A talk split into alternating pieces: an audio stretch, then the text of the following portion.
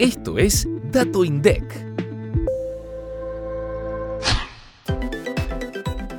Los precios mayoristas registraron un aumento de 8,2% en agosto de 2022 respecto del mes anterior, como consecuencia de la suba de 8,1% en los productos nacionales y de 9,1% en los productos importados.